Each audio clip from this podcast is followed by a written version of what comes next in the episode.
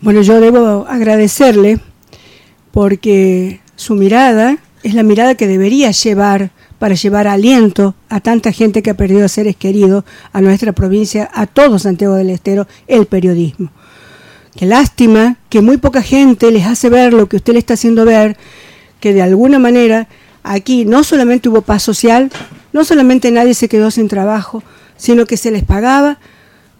para que dejen de trabajar y que queden en sus casas.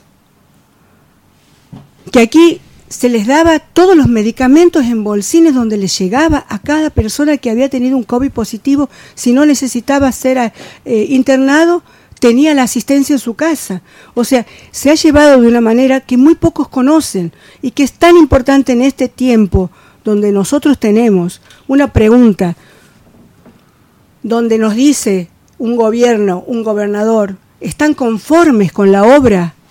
Porque esto, como él dice, es un plebiscito donde uno tiene que ver, más allá de cualquier palabra y cualquier promesa, las obras, las obras que nunca se pararon, la construcción de las casas y de las viviendas sociales que ya han llegado a 30.000, la cantidad de obras que están a lo largo y a lo ancho de nuestra provincia que no nos alcanzaría su programa, pero que yo le agradezco que usted las haga ver, porque como diputada nacional, donde yo llevo la bandera de Santiago del Estero a un congreso,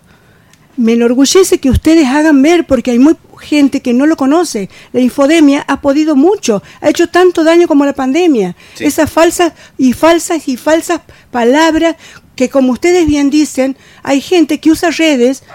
con mentiras, mentiras que algo quedará. Y eso se llama infodemia. Y eso la gente no sabe que hace mucho daño y que ha enfermado a mucha gente.